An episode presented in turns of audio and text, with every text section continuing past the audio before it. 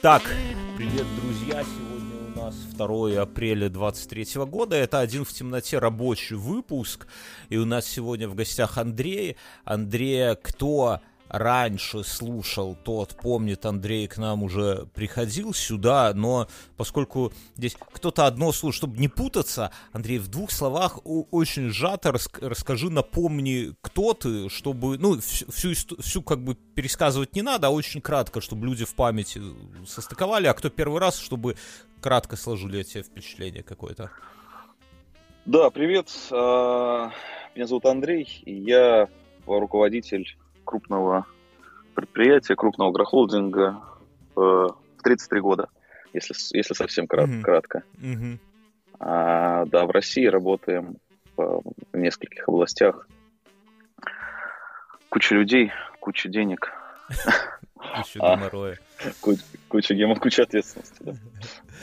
Слушай, мы, ну, по, по ходу это самое разберемся. Я хотел только уточнить, что мы сегодня, у нас уже был выпуск, где мы разговаривали больше про войну, про ситуацию в целом, да, сегодня хотелось бы поговорить больше на какие-то рабочие темы, да, потому что, ну, мне, э, как бы это, лично мне это больше интересно. Вот. Э, я начну с так... Я, я не... Давай, вот я в прошлый раз этот вопрос задавал, ты ответил, но я э, еще раз... Э, это то, то, что нужно начать. Стать руководителем в 33 года. То есть, есть ли какие-то, помимо там трудолюбия, ответственности и так далее, есть ли какие-то я не знаю, лайфхаки, методы, вот, вот самые, знаешь, простые, банальные, там, я, я не знаю, чтобы э, вырасти, вот есть люди, наши слушатели, которые хотят быть руководителями, хотят э, именно развиваться вверх э, карьерно. Что вот фактически, что им надо делать? Как им выстраивать там диалог с начальником, с коллегами? Там хвататься за всю работу или наоборот четко в рамках своих каких-то этих самых раз ты как человек, который прошел это все, и мы в прошлый раз выяснили, что ты там без блата, без кумовства, без ничего этого самого. Расскажи, пожалуйста, максимально подробно, тут я тебя не буду перебивать. Вот что надо делать, чтобы стать руководителем большим? Да, слушай, давай я прям расскажу с самого начала, потому что я mm-hmm. часто рефлексирую на эту тему и сам, mm-hmm. сам задумываюсь. И весь путь. А, я 10 лет работаю в компании, которую сейчас руковожу, и ну, вот будет через 2 месяца 10 лет. Это сельхозкомпания. Ну, выращиваем, сеем, пашем, убираем, продаем. Вот. А пришел я сюда на должность инженера по строительству. То есть 10 а, лет назад искали, искали инженера в связи с, там, с а, новым челленджем, там, новыми планами постройки. Я тебя буду сли- сли- слег- слегка перебивать, чтобы не уводить в сторону. Образование у тебя именно инженерное строительное. строительное. Угу. Да, да, да, я строитель. Угу. Да. Угу. А, вот. И пришел, я прям помню, там все собеседования, прошел, наверное, три или четыре круга собеседований, а, там, ну, от подборщика до генерального директора. И я помню, мой а, непосредственно руководитель, тогда был там директор по строительству, мне сказал на собеседовании, говорит, ну, а что ты сюда пришел? Говорит, тут я, говорит, на пенсию уходить не собираюсь. Угу. Пока, ну, там был на тот момент лет 15 до пенсии. Говорит, карьерного роста я тебе обещать не буду. Я говорю, да мне просто деньги нужны, ну, реально, там, я без работы сидел полгода. Я говорю, ну, слушайте, ну, интересная работа. Я говорю, деньги платите. На тот момент, там, я не знаю, 500, ну, не 500, может, 700 долларов была зарплата. Угу. Ну, для, для провинции нормально было. Вот, пришел, а, начал работать, взяли меня, и мы начали строить крупные крупные объекты один, второй, третий. И по ходу получается, что я просто вникал, вникал во всю херню. То есть я а, полностью разобрался, как, как это работает и, и что надо делать. А, и в какой-то момент, буквально там через, наверное, года полтора, а, ко мне просто подошел генеральный директор и говорит, будешь директором по строительству? Ну как, как это? А, как, а как это? А, а что твой начальник, который на пенсию не собирался, об этом думал? А, ну вот я первый вопрос задал, говорю, ну блин, mm. ну Сан Саныч, говорю, хороший говорю, человек, и говорю, мне как-то неудобно. Я ж я не претендовал, я, я не mm-hmm. приходил сюда водителем. Он говорит, ну, типа, хороший человек это не профессия.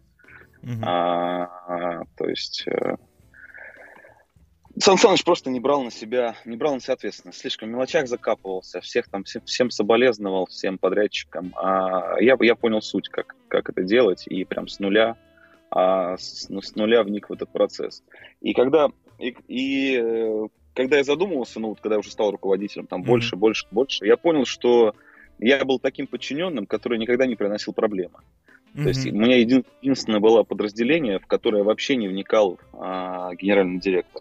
Угу. То есть мне, мне ставили задачу, вот, вот есть поле, точнее не так, вот есть э, у нас такая задумка, давай вместе ее докрутим, а ты найди место, и нам нужно, да, нам, нам нужно получить там объект. Определенный там завод, элеватор, неважно. Но... Угу. И получается, что вот с нуля я во все это, я во все это вникал. И, ну, ну и в итоге там ответственность была порядка ну да, да, да, говори, говори. Дальше. Я просто, я, я уточню, что получается, что твой начальник, вот э, Сан Саныч, да, он, э, ну тебе в каком-то смысле с ним повезло, что он не тянул одеяло на себя и позволял тебе как бы там и принимать решения, и брать ответственность. Правильно? Ну, э, с одной стороны, да, с другой стороны, я потом понял, что я ни у кого не спрашивал, а, угу. можно мне принять решение или нет. И я так дальше и действовал всегда. То есть были ошибки какие-то, были какие-то а, там ко мне вопросы, но я ни у кого никогда не ходил и не спрашивал за каждый там пук, а, mm-hmm. можно мне это сделать или нет. И так, э, ну, получается, что я его подавил своего руководителя mm-hmm. в тот момент непосредственного, да, а, и поняли, что, да, что, что я могу это делать. И в итоге получилось, ну, это если говорить про путь мой, в итоге получилось, что я в год строил объектов на ну, на миллиард рублей примерно каждый год. И mm-hmm. сколько это, да, это 15, 15 миллионов долларов, да, на сегодняшний день. Mm-hmm. Ну, на тот момент было. То есть вот каждый год я брал в управление такую сумму денег. И никто Слушай, не вникал, почему и как это происходит там внутри. Вот а 1 рассказ... января мне грубо давали, а 30 декабря я это Ты все отчитывался уже. Слушай, а да. расскажи вот, вот такое с начальником понятно, но тебе... Э, я вот то, о чем ты говоришь, у меня мой бывший начальник мне, мне такую фразу всегда говорил, что э, инициативу не дают, ее берут. Ну, типа, если хочешь, что ты должен сам э, проявлять, сам брать.